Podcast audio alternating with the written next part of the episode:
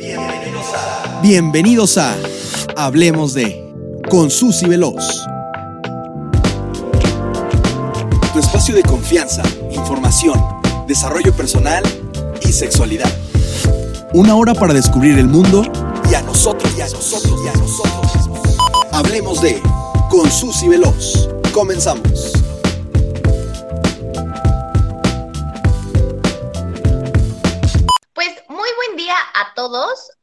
25 de septiembre del 2020, comenzamos una transmisión más de Hablemos de con Susy Veloz. Sean todos bienvenidos y bienvenidas. Y bueno, antes de comenzar, como todos los programas, quiero agradecer infinitamente a Mayela Montero, coordinadora del Centro de Medios, y por supuesto a John Murúa, productor, pues por creer en mí y lo importante que es crear un espacio para la comunidad universitaria y el mundo, en donde podamos hablar con confianza y con cercanía y con seriedad de todos los temas relacionados con sexualidad y desarrollo personal. Así es que muchas gracias y gracias a todos los que nos están pues sintonizando, escuchando, preguntando, etcétera. Y bueno, vámonos directito, directito con lo que vamos a hablar el día de hoy. Hablemos de flujo vaginal. No solo eso, hablemos de flujo vaginal y su relación con las ITS. Vamos poco a poco. ¿Qué es una ITS o qué es eso? ¿Cómo se come? ¿Qué? Bueno, ahí va. Las ITS son las siglas de infección de transmisión sexual y estas son enfermedades que se transmiten, entre otras formas, por medio de las relaciones sexuales. Pueden ser anales, vaginales u orales y pueden ser causadas por bacterias, virus, hongos, parásitos y protosos. Resulta que uno de los principales síntomas para determinar algunas de las ITS más comunes son el flujo vaginal anormal y con olor desagradable. Así que para hablar profesionalmente de este tema nos acompaña Verónica Hernández, médico ginecobstetra con diplomado en colposcopía, certificada por el Consejo Mexicano de Ginecología y Obstetricia. Vero, bienvenida y muchas gracias por estar acá.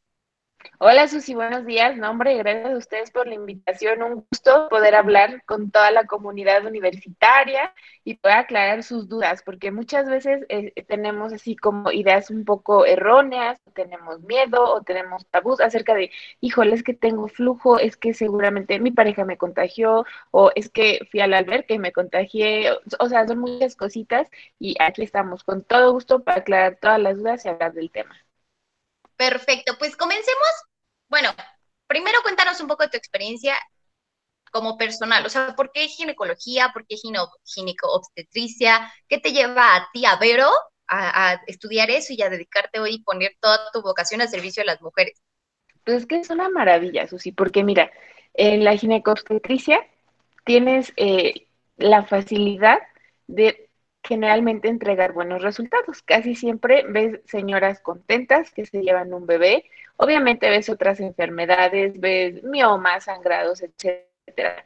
Pero es una especialidad muy completa porque tanto puedes eh, ver la cuestión clínica como lo quirúrgico. Entonces, a mí me encanta. Aparte, insisto, eso de entregar bebés sanos, felices y bonitos y ver a las mamás todas contentas, a mí es algo que me llena bastante. No es, o sea, no es por demeritar ninguna otra especialidad, todas son buenas, pero es el ejemplo de un oncólogo que generalmente son noticias tristes, o, eh, a comparación de eso, la gineco es una maravilla, porque casi siempre son niños bonitos y mamás felices. Muy bien, pues. Muchas gracias por poner tu vocación y tu servicio, ¿no? A, más bien todos tus virtudes, tu inteligencia, tu tiempo, pues al servicio de muchas mujeres, de verdad que en México, en el mundo, y es donde decimos que por eso es que los médicos son algo maravilloso, ¿no? De verdad que muchas gracias por dedicarte a esto y por dedicarnos estos minutos para platicar. Entonces, ¿qué onda? ¿Qué onda con el flujo vaginal? Pues mira, ahorita está muy de moda que llegan las adolescentes, las jóvenes a consulta y no saben muy bien acerca de este flujo vaginal. Bueno, vamos a ver, el flujo vaginal hay de ciertas características, olores, etiologías y en algunas ocasiones puede incluso llegar a ser normal, puede ser un flujo que vaya acorde al ciclo menstrual. Ejemplo, hay ocasiones en que las pacientes pueden dar cuenta de que tienen un flujo transparente, que no huele mal, pero que no lo tienen a lo largo de todo el ciclo. y este flujo generalmente corresponde a cuando están ovulando. Ajá. Entonces, eso nos puede em, ayudar, que no lo recomiendo, pero algunas personas lo hacen para poder llevar eh, algún método anticonceptivo, que es el del moquito cervical. Entonces, ese es un tipo de flujo que es normal y no hay que espantarnos. Ahora bien, hay algunas enfermedades, cervicovaginitis, vulvovaginitis, que nos van a dar este flujo vaginal y no necesariamente son infecciones de transmisión sexual. Hay enfermedades que pueden eh, darse ya sea porque hay un cambio en la inmunidad, porque nos recetaron antibióticos y nos cambia la vaginal, eh, porque estamos muy estresados y eso hace que crezcan ciertos, eh, pueden ser honguitos que nos causen síntomas y que nos lleven a un flujo vaginal. Entonces, por eso considero súper importante hablar de las etiologías más eh, frecuentes que nos causan flujo vaginal, es decir, cómo las podemos diferenciar, diagnosticar si necesita o no tratamiento la pareja y sobre esto hablar de ese tratamiento. Ok, me encanta y sobre todo comenzando con lo más importante que es el flujo, eh, flujo vaginal es normal, es común, está bien tener flujo. ¿Por qué lo digo? Porque de pronto vamos como con estas ideas, ¿no? De vulvas y vaginas perfectas, sin vello, con los labios eh, de cierta forma, con una coloración muy específica, con un aroma a rosas, por supuesto, ¿no? Del jabón que me pongo. o sea, traemos unas ideas como muy cañonas, muy marcadas respecto a cómo debe ser el, incluso la relación, ¿no? Con mi vagina, la vulva, y a veces parecería que el flujo es, o ni le presto atención, ¿no? Algo que pudiese ser grave, ¿no? Porque es parte natural, o me siento incómoda, ¿no? De verlo, de tenerlo, y son preguntas que muchas veces no hacemos, ¿no? O sea, a veces digo, ¿por qué, como dices, no está como más eh, chiclosito? ¿Por qué a veces es más seco y como blanquito? ¿Por qué? ¿No? Y realmente no nos ponemos a preguntarnos qué onda con ese flujo vaginal, ¿no? ¿Qué está diciendo? No lo vemos, no lo tocamos. Entonces, antes de comenzar, yo les invitaría que de verdad empezamos a establecer una relación con nuestro flujo vaginal y de verdad que incluso tocarlo, o sea, yo no sé si alguna de ustedes lo ha tocado ver, o bueno, veo que tú como especialista ya tienes algo distinto, pero a mí me da curiosidad, o sea, a mí sí me da curiosidad y de pronto es como, wow, o sea, se siente chicloso o a veces sí es distinto, o sea, y se ve, ¿no? O sea, lo ves en la panty y lo ves en, en tu cuerpo, pues, ¿no? Claro, yo creo que claro. sería lo más importante. ¿Qué recomiendas tú respecto a conocer el flujo? Bueno, primero que nada, identificar el olor. ¿Sale? Cuando un flujo vaginal tiene cierto olor, entonces podemos hablar de que puede orientarnos a alguna infeccióncita. ¿Qué más hay que saber del flujo? Eh, como decías, insistir no es malo. Eh, cada quien conoce su cuerpo, cada quien sabe este flujo ya no es normal, este flujito ya me está causando comezón o este flujito ya me está ocasionando incomodidad a la hora de tener actividad sexual. ¿Por qué? Por la pena, porque se mancha la ropa, etcétera, etcétera. Entonces, yo lo que recomiendo más que nada, conoce tu cuerpo, identifica cómo es ese flujo casi de siempre y ya en base, si eso tiene alguna herencia, entonces sí acude a tu médico para que ahí te puedan dar tratamiento. Perfecto. También aquí algo que antes de pasar a las es que es importante que ahorita me hiciste recordar, también tengamos esta conciencia que justo este flujo tiende la, tiene la tendencia de decolorar, ¿no? También la, la ropa interior, porque también pasa mucho que al final muchas veces decoloramos, ¿no? Nuestra panty, nuestra ropa interior y nos sentimos incómodas, justo, ¿no? O sea, hay algo mal porque una vez más, ¿no? O sea, toda la pornografía del mundo y todas las modelos perfectas, además de que no sangran nada, no tienen un vello, y además las panties están nuevas con la etiqueta casi casi, o sea, esa no es la vida real, la verdad.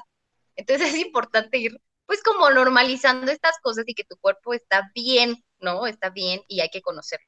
Entonces, bueno, ya, un día, supongamos que yo fui al baño y vi, ¿no? Y, híjole, había un olor raro, un algo. ¿Qué nos puede decir? El día de hoy vamos a hablar de ciertas infecciones de transmisión sexual que justo tienen relación con el flujo. Entonces, comencemos con la vaginosis bacteriana. ¿Qué onda? Bueno, para empezar, algo súper importante. No todo flujo es igual a una infección de transmisión sexual. Entonces, por ejemplo, la vaginosis bacteriana es de las causas más frecuentes de consulta que llegan. de que es que tengo flujo y la etiología principalmente es por Gardnerella vaginalis, entonces es una vaginosis bacteriana, ¿sale? Eh, generalmente la paciente o la chava nos va a decir, ¿sabes qué? Es que tengo un flujo que es como blanco, grisáceo, y algo súper característico, huele mal, huele a pescado. Y esto es porque esas celulitas de, eh, desprenden cauche y hace que huela a minas y huele a pescado. ¿Sale? Entonces, por eso es la que más acude a consulta, porque es la que más malestar les produce. ¿Sabes qué? Es que huele mal.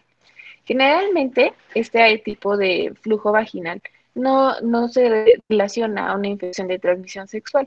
Puede deberse a que eh, ha tenido prolongado de anticonceptivos orales o que ha tenido sexo oral, eso sí puede cambiar el pH genital y puede ocasionar que haya eh, este tipo de infección em, o que haya cambiado de pareja sexual, ¿sale?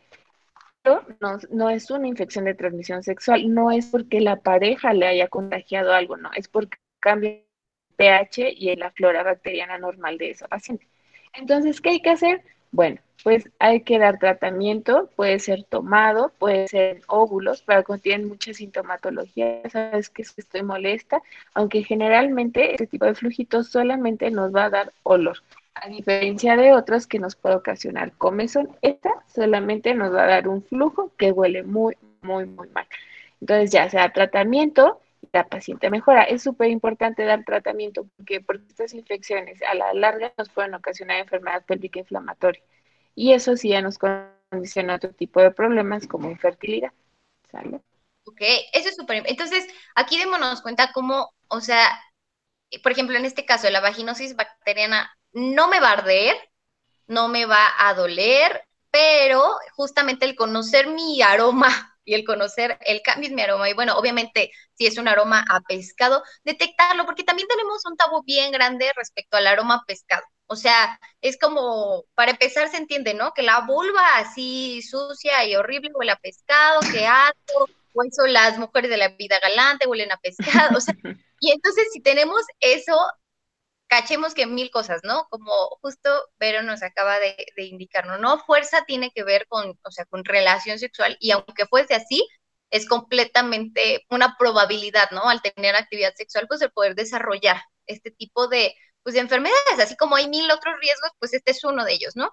Y bueno, lo importante es atenderse, o sea, quitarse la pena, quitarse el tabú. los, las doctoras, así como Vero, pues son personas especializadas, profesionales, que pues están ahí para apoyarnos en este tipo de circunstancias que a todas nos pasan, que seguramente a todas en algún punto nos ha ocurrido o nos va a ocurrir.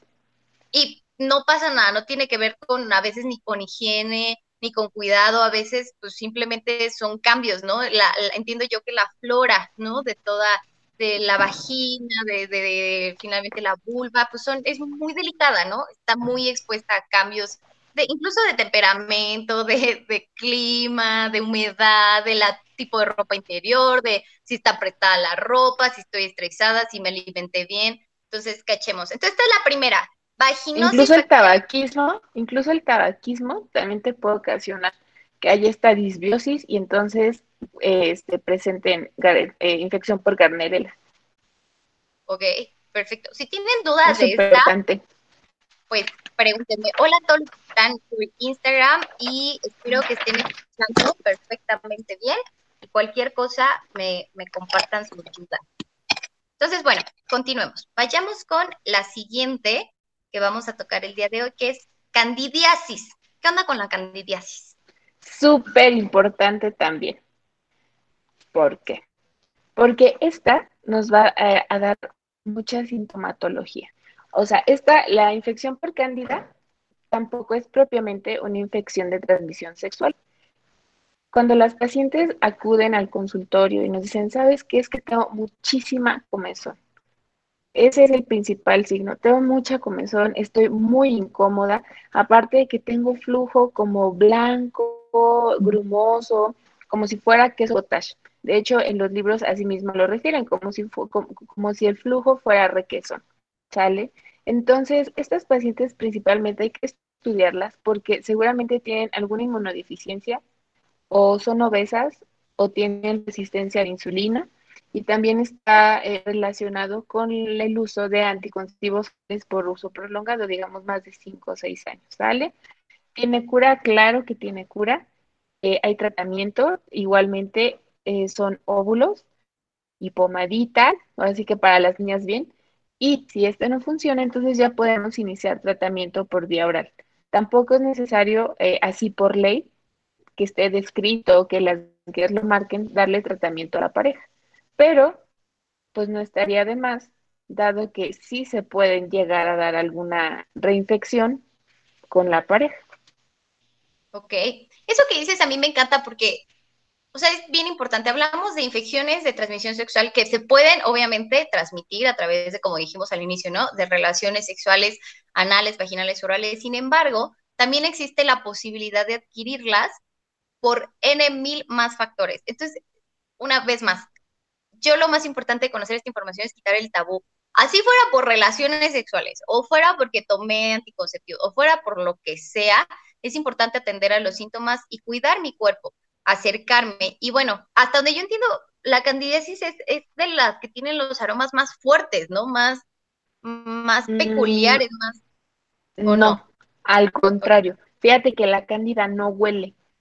A, diferencia de la vaginosis bacteriana, que es así, es, válgame la expresión, súper apestosa, la, candidiasis no, solamente da demasiada comezón y las pacientes te llegan al consultorio y tienen la vulva eritematosa, edematosa, muchas veces por la, por la propia infección de un hongo o por el rascado, de que es tan incómodo que ya se han estado manipulando.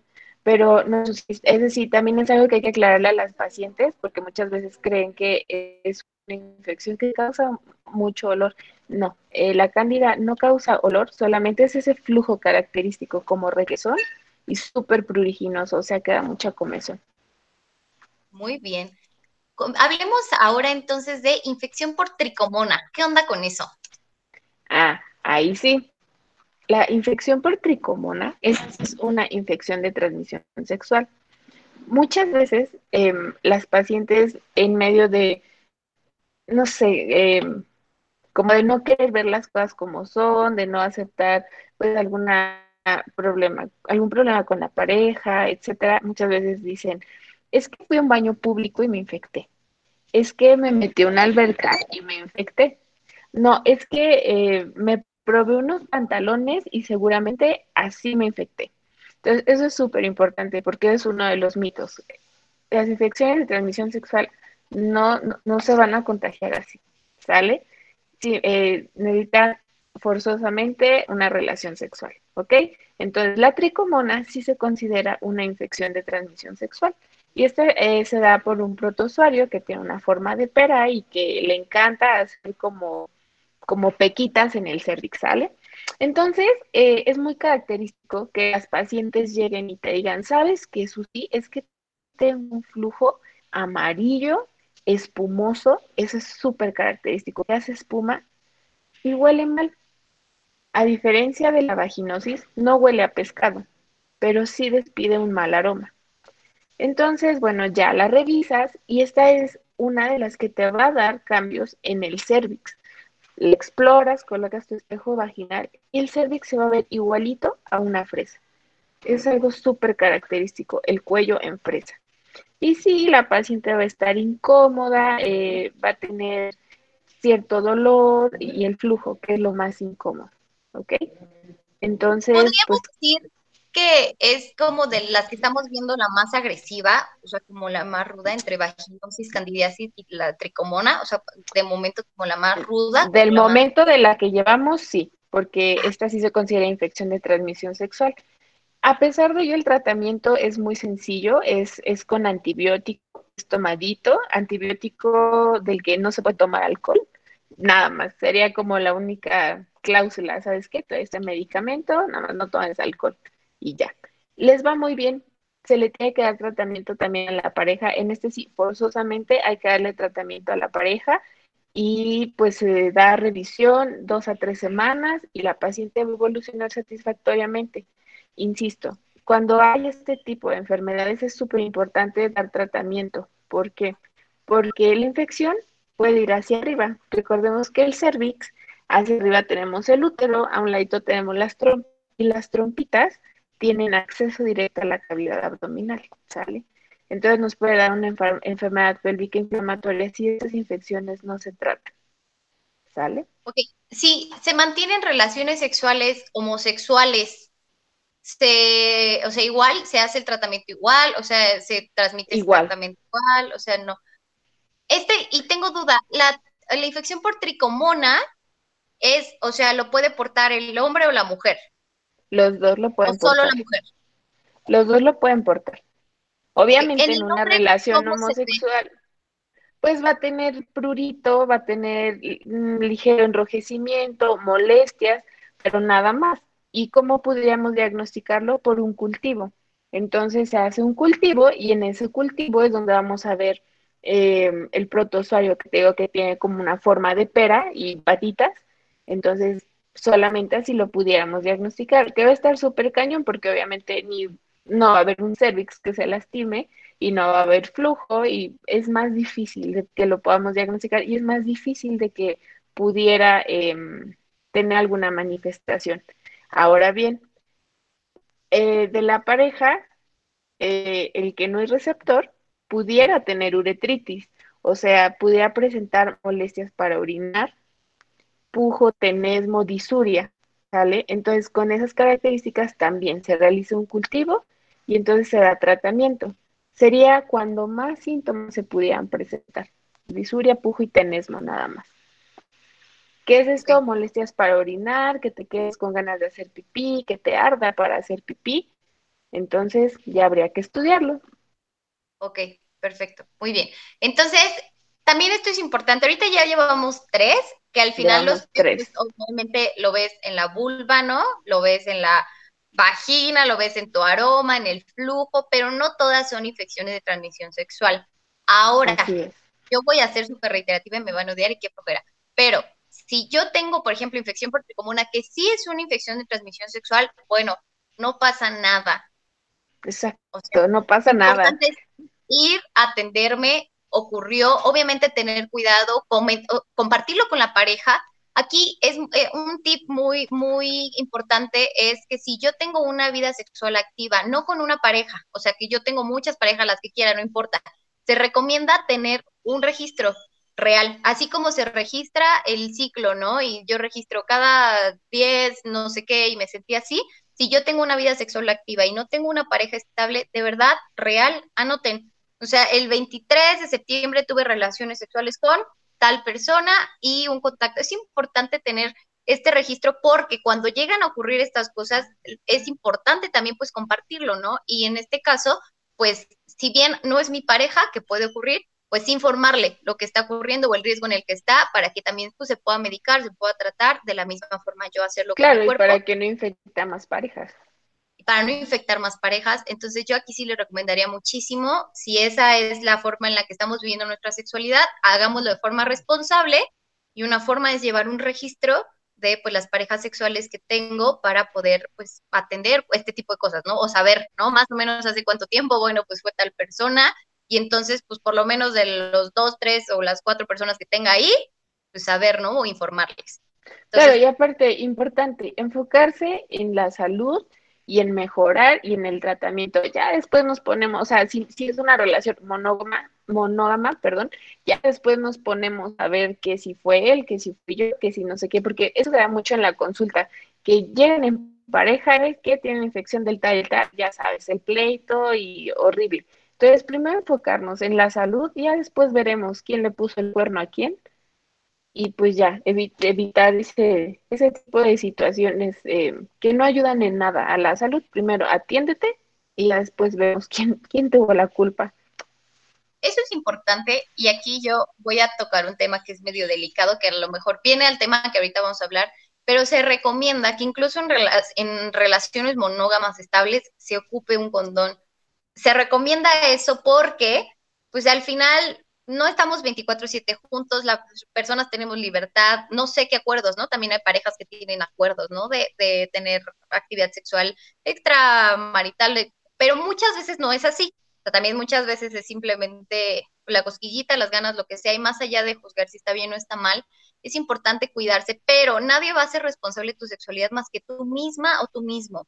Entonces, se recomienda muchísimo que suene raro y la verdad es que muchos no lo aplicamos. Yo he tenido pues, mis parejas y la verdad es que no uso condón ya como en la cotidianidad, pero sí es lo más recomendable porque cuando ocurran cosas así, porque ocurren, o sea, no solo es de la Rosa de Guadalupe, de verdad que son reales los hospitales y los médicos están llenos de este tipo de circunstancias donde muchas veces son relaciones monógamas y pues de pronto tienes una infección. Pero no lo son.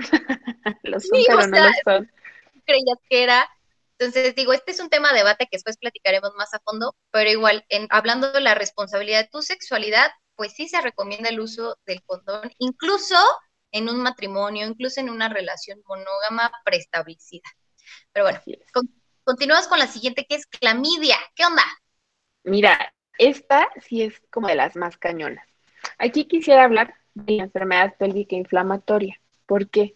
Porque te acuerdas que ya vimos tres eh, infecciones y que si no las tratamos nos pueden dar enfermedad pélvica inflamatoria. Bueno, eh, también hay otras dos que nos la pueden ocasionar y, que son de las más frecuentes. Dentro de ellas tenemos a la gonorrea y a la clamidia. Y quisiera poner especial atención en la clamidia. ¿Por qué? Porque es la que más está relacionada a la enfermedad pélvica inflamatoria. Desgraciadamente, eh, no nos va a dar algún síntoma así de inicio que diga del flujo o de algún color, de algún olor, de algún sabor, comezón, no nos va a dar mucho, alguna sintomatología así de inicio. Lo que sí es que al ocasionar la enfermedad pélvica inflamatoria, la paciente nos va a llegar sintiéndose súper mal. Va a tener dolor en la pancita, en el bajo vientre, taquicardia, sudoración, dolores, eh, dolor a la relación sexual, dispareunia, eh, y sobre todo fiebre, que esto nos está hablando de un proceso infeccioso sistémico. Entonces, eh, lo más que una paciente nos podrá referir es que tengo fiebre y tengo dolor a tener relaciones sexuales, ¿sale? o sea, flujito vaginal, sí, a veces, amarillo, sí, a veces, no siempre, ¿sale? Entonces, ¿por qué es importante? Porque esta es la una de las principales nos va a causar infertilidad. ¿Ok? Entonces hay que dar tratamiento antibiótico y ese es un poquito más, em, el tratamiento más complicado. Tendríamos que clasificarla, hay distintos grados de severidad, que son tres, que va de leve, moderado y severo. Algunos se puede dar tratamiento en casa, otros se debe de dar ya tratamiento en el hospital, pero sí es súper importante atender estos síntomas. Ahora, aquí, eh, perdóname, nada más, también debe ser como complicado porque como por los síntomas que dices, a, lo mejor yo no voy primero con una ginecóloga, ¿no? O sea, muy probablemente yo llego, pues a lo mejor un médico general antes, ¿no? Porque pues me siento mal, ¿no? O sea, ¿de qué? No tengo idea, pero me siento mal, ¿no? Entonces creo que es importante, ¿cómo se, cómo se diagnostica que sea clamidia? Por un, eh, por un cultivo de la secreción. Se hace un cultivo y ya nos reportan ahí cuál fue el crecimiento que reportan y también nos dan un antibiograma. Ahora bien, eh, de cajón ah, se debe de tratar, como te decía, tanto la gonorrea como la clamidia, si la paciente está muy sintomática, incluso antes de que nos llegue el resultado del cultivo, porque el cultivo no lo van a dar luego, luego.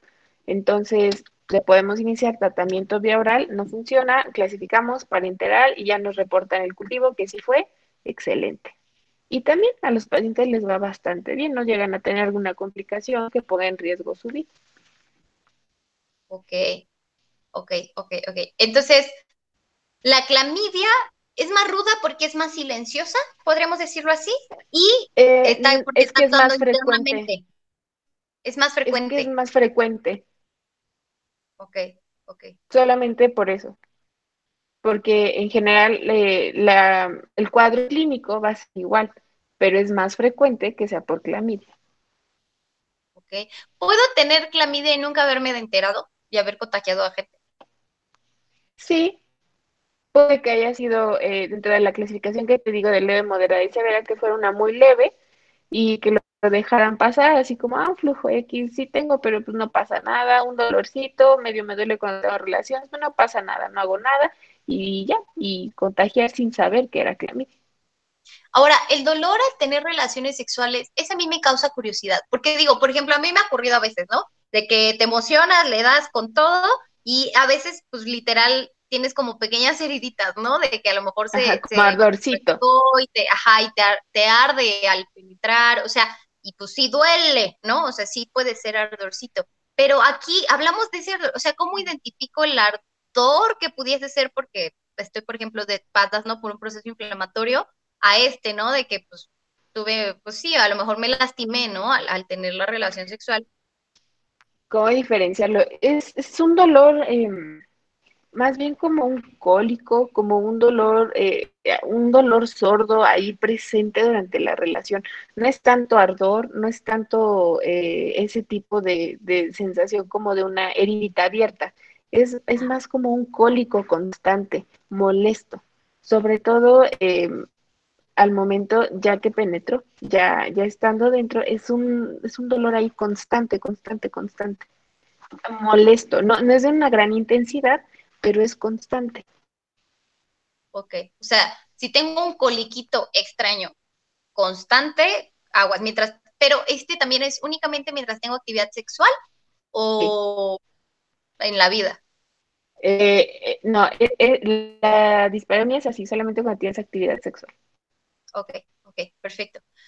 Híjole, pues esto, sobre todo, si se dan cuenta, como pues, nos están compartiendo, lo más importante es estar atentos y atentas a, pues, a las señales, ¿no? O sea, el mismo cuerpo me está diciendo que algo está raro, que algo no está bien, pero muchas veces lo ignoramos, o sea, porque también nosotros creemos que las relaciones sexuales son así, siempre súper placenteras, ¿no? Si no tengo orgasmo no estoy feliz y además no me debe doler, ¿no? Porque a nadie le duele, ¿no? Yo jamás he visto así pornografía donde diga, ay, me está doliendo, ¿no? O sea, no, o sea, parece que todo es perfecto, pero no es así, o sea, la verdad es que hay veces como yo les compartía, ¿no? Ahí sí, yo ya aquí, no sé si a todas les ha pasado, pero según yo sí, en, en relaciones sexuales heterosexuales, pues a veces se lastima, ¿no? Hay heriditas, pues por la fricción, ¿no? Pero también pues hay que estar atentas a otro tipo de, dolores como este, ¿no? Que nos puede decir, pues, ¿qué onda?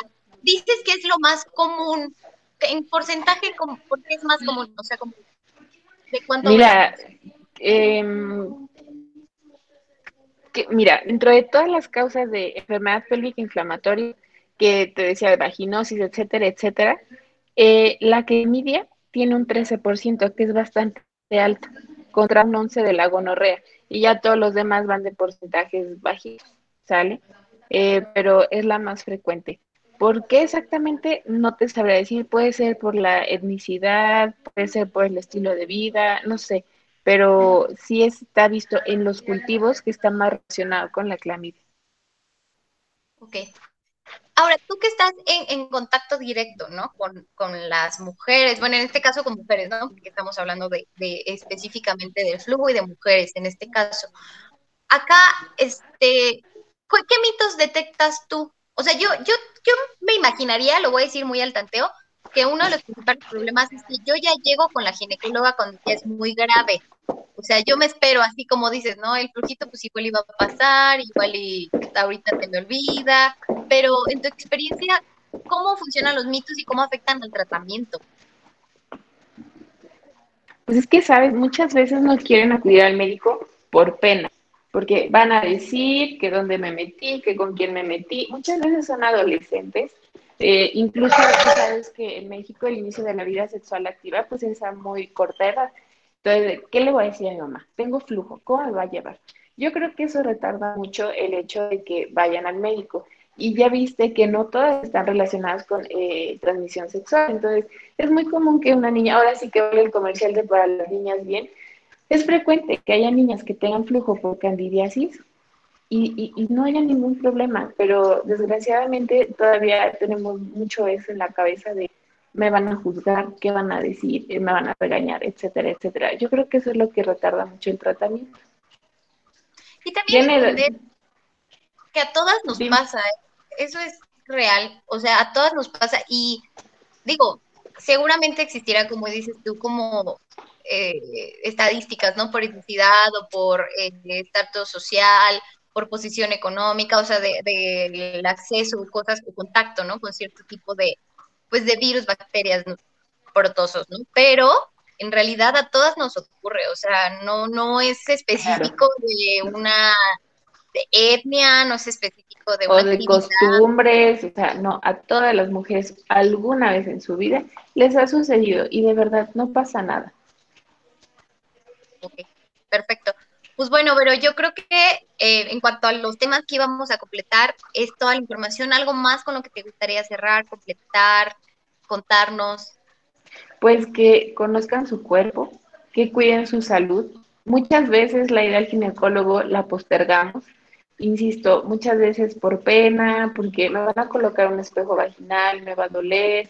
Entonces es súper importante cuidarnos, cuidar esa parte pues nuestra que, que tenemos muy de lado. Igual, insisto, eh, tal vez no es parte del tema, pero sí es súper importante. Las revisiones ginecológicas, eh, la citología cervical, que nos puede ayudar a descartar eh, que haya presencia de virus del papiloma humano, que también se relaciona con la CIS, una colposcopía. Es súper importante llevar este, esta cultura de prevención. Igual eh, realizar mastografías edad de la paciente, si hay un ultrasonido de mama, eh, autoexploración, toda esta cultura de la prevención, ojalá las pacientes la pudieran tener más ¿Dónde te podemos localizar? También algo que creo que es importante, o sea, que nos puedas compartir tus datos, también algo importante es que a veces parece ser que las consultas ginecológicas no son tan accesibles, ¿no? Pero ¿qué opciones tenemos también? O sea, porque también en el sector público hay, por supuesto, opciones. ¿Qué nos recomiendas? O sea, ¿dónde podemos acudir? Eh, pues mira, afortunadamente en México la salud de la mujer esa es pues una de las prioridades. Entonces, en cualquier hospital público que la mujer eh, a que una mujer vaya y solicite atención, ten por seguro que se la van a dar. Muchas veces están saturados o no ofrecen todos los servicios. Vaya, eh, no en todos los hospitales ofrecen un servicio de colposcopía, pero sí en todos realizan papanicolado, sí en todos realizan exploración de mama y, y, hay unidades especializadas en donde si en esto se detecta alguna alteración, los refieren a un hospital donde tengan toda la atención. En cuanto a eso, sí puedo decir que la salud de la mujer ha sido una prioridad. Ahora bien, eh, en, por externo también se puede buscar atención médica eh, sin ningún problema. Yo les dejar mis datos, si gustan, les paso mi correo electrónico, les dejo mi teléfono y cualquier cosa, cualquier duda, con gusto, una llamada, un mensaje, una cita, sin ningún problema. Perfecto, pues muchas gracias. Y a mí me, justo yo pensaba ayer o antier porque yo tengo que ir al dentista. Les comparto, ¿no? Así, creo que tengo una caries por aquí, yo no manches, es la primer caries que tengo en mi vida. Entonces, yo así no, pero ya tengo que atendérmela. Y me puse a pensar, ¿cómo pago un teléfono de a lo mejor 700 pesos? Pago este ropa, ¿no? A veces me voy a comprar una chamarra y dice, ¿qué onda, no? O sea, prefiero invertir en eso que pagarme una consulta, ¿no? En el dentista, una revisión con la ginecóloga. Debemos hacerlo parte. Recuerden siempre, siempre que la prevención es la forma más económica de cuidar mi salud. O sea, si yo creo que 700 pesos, 800 pesos es mucho, créanme que si tengo ya un tema de salud grave, no va a ser nada. O sea, me va a salir 10 veces más caro que haber destinado 700 pesos cada seis meses para ir a una cita con la ginecóloga, para irme a una atención con el dentista, para irme a, una revisión general. Entonces, de verdad que la prevención es la esencia, ¿no? De, de la salud, yo creería. Claro, es invertir en ti invertir en ti. Pues muchísimas gracias. Ahorita yo les comparto los contactos y pues bueno, Vero está desde el hospital trabajando, entonces te dejamos ir para que puedas continuar ahí atendiendo a tus pacientes. Gracias por tu tiempo y gracias no, por... No, al contrario. Gracias por el espacio. Muchas gracias. Bye. Bye. Entonces, es súper importante de verdad estar atentos de nuestro cuerpo, estar cuidado. Y yo, para poder concluir este tema, pues retomaría lo que les decía hace ratito, el uso de preservativo es esencial, es importante. Sin eso, o sea, muchas veces, actualmente está muy de moda, por ejemplo, el implante, el implante anticonceptivo, el, ¿cómo se llama? El diumirena, el diu de cobre, y muchas podemos sentirnos muy confiadas porque me pues ya no me voy a embarazar, ¿no? Pues está bien, no te vas a embarazar, qué bueno. Sin embargo, eso no te debe prescindir del uso del, del condón, pues finalmente ese está, como yo decía, a la mano en las infecciones y bueno, es, hay que cuidarnos. O sea, el embarazo no es lo único que puede ocurrir al tener actividad sexual. Creo que sería todo. Muchas gracias por escucharnos, por estar atentos. Si alguien tiene alguna duda, algún comentario por Facebook, por Instagram, gracias a los que están en Instagram, fue como una pruebita que hice. En realidad la transmisión está en vivo a través de Facebook Live, como eh, radio, en Radio Congeladora, a través de Radio Congeladora. Confío que hayan escuchado, puse lo más cercano a la bocina para que pudieran tener toda la información que, que nuestra invitada nos estaba compartiendo. Veré cómo podemos mejorar estas transmisiones porque hubo bastantes personas que estuvieron atentas. Así es que muchas gracias. Y pues lo más importante es que se lleven la información. Gracias a todos los que están acá en la transmisión en vivo, a los que escuchen el podcast, compartan la información, cuídense y bueno, si tienen flujito anormal o cualquier cosa, vayan con un ginecólogo, con una ginecóloga, atiéndanse y conózcanse, tóquense, tocan, huelen, sientan y de verdad a todas nos pasa. Lo más importante es cuidarlo. Eso sería todo. Gracias. Que tengan muy bonito día todos y nos estamos viendo el siguiente jueves. Bueno, ahora sí un jueves en Hablemos de Cosas y Velos. Muchas gracias. Bye.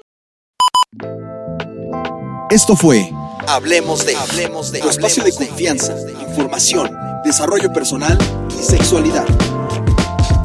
Nos conectamos la próxima semana aquí en Radio Congeladora. Hablemos de Hablemos de Hablemos de